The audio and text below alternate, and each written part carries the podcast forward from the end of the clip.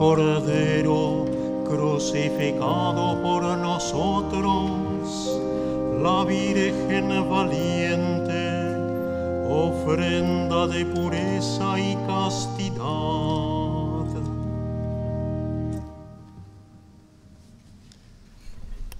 Buenos días. Celebramos la memoria de Santa Cecilia, mártir, es la patrona de la diócesis de Mar del Plata, así que nos unimos también a toda la comunidad de Mar del Plata. Y también estamos en esta semana que celebramos los 10 años de la exhortación apostólica Evangelii Gaudium, aprovechando para repasar algunos de sus capítulos.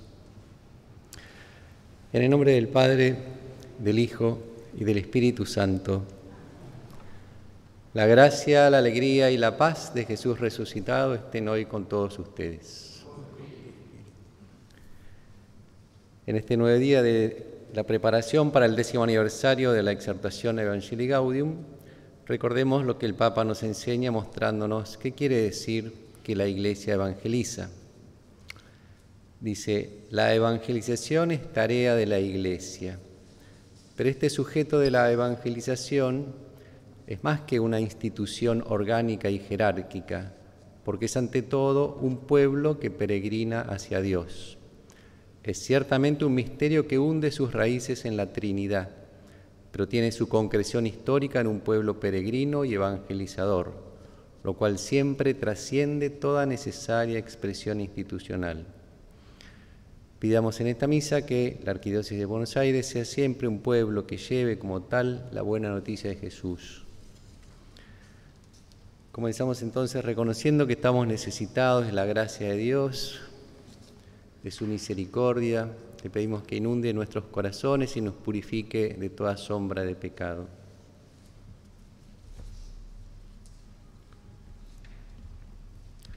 Tú que borras nuestras culpas, Señor, ten piedad.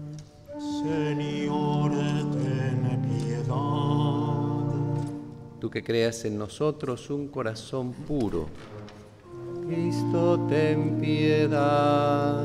Cristo, ten piedad. Tú que nos devuelves la alegría de la salvación. Señor, ten piedad.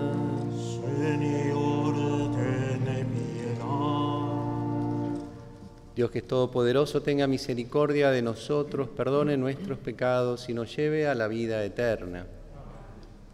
Oremos.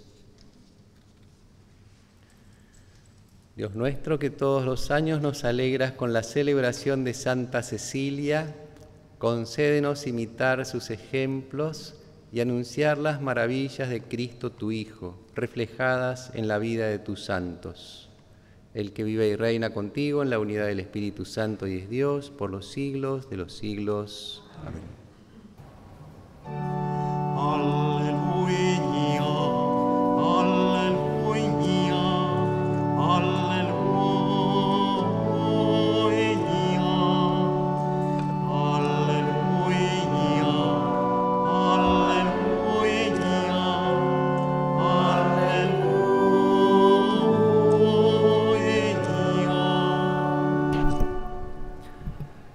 Que el Señor esté con ustedes. Evangelio de nuestro Señor Jesucristo según San Lucas. Jesús dijo una parábola porque estaba cerca de Jerusalén y la gente pensaba que el reino de Dios iba a aparecer de un momento a otro. Les dijo, un hombre de familia noble fue a un país lejano para recibir la investidura real y regresar enseguida Llamó a diez de sus servidores y les entregó cien monedas de plata a cada uno, diciéndoles, háganlas producir hasta que yo vuelva. Pero sus conciudadanos lo odiaban y enviaron detrás de él una embajada encargada de decir, no queremos que éste sea nuestro rey. Al regresar investido de la dignidad real, hizo llamar a los servidores a quienes había dado el dinero para saber lo que había ganado cada uno. El primero se presentó y le dijo, Señor, tus cien monedas de plata han producido diez veces más. Está bien, buen servidor, le respondió, Ya que has sido fiel en tan poca cosa, recibe el gobierno de diez ciudades. Llegó el segundo y le dijo, Señor, tus cien monedas de plata han producido cinco veces más. A él también le dijo, tú estarás al frente de cinco ciudades. Llegó el otro y le dijo, Señor, aquí tienes tus cien monedas de plata que guardé envueltas en un pañuelo, porque tuve miedo de ti, que eres un hombre exigente, que quieres percibir lo que no has depositado y cosechar lo que no has sembrado. Él le respondió, yo te juzgo por tus propias palabras, mal servidor. Si sabías que soy un hombre exigente, que quiero percibir lo que no deposité y cosechar lo que no sembré, ¿por qué no entregaste mi, mi dinero en préstamo?